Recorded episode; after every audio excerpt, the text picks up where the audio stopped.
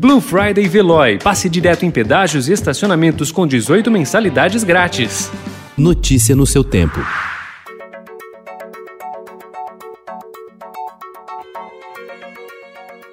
Olá, seja bem-vindo. Hoje é sexta-feira, 20 de novembro de 2020. Eu sou Gustavo Toledo, ao meu lado, Alessandra Romano. E estes são os principais destaques do jornal Estado de São Paulo. Hacker português é suspeito de atacar TSE. Elo radical é apurado. Investigadores dizem que dados vazados pelo invasor não têm relação com o processo eleitoral. Bolsonaro recua e evita acusar países de levar madeira ilegal. Sócio de imobiliária, superintendente do Ibama na Bahia, cancela a multa e libera a obra de resort.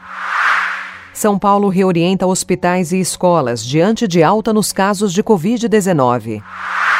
Ministério da Saúde só recomendará mais restrições se mortes por Covid crescerem. Primeiras doses da vacina contra o coronavírus chegam da China. Economista Alexandre Scheikman diz que o que mais preocupa é a total inabilidade do governo Jair Bolsonaro para propor um caminho para o ajuste fiscal.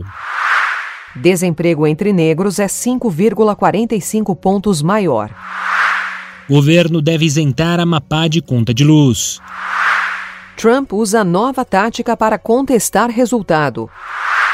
Em Sabatina do Estadão, candidato do PSDB à Prefeitura de São Paulo, Bruno Covas, prometeu terminar o mandato se for eleito. Jazz com estilo próprio. Pianista Jonathan Fair lança o seu segundo disco. Notícia no seu tempo. Aproveite a Blue Friday Veloy e passe direto em pedágios e estacionamentos com 18 mensalidades grátis. Corre que é por tempo limitado. Garanta o seu adesivo em veloy.com.br barra Blue Friday. Veloy. Piscou, passou.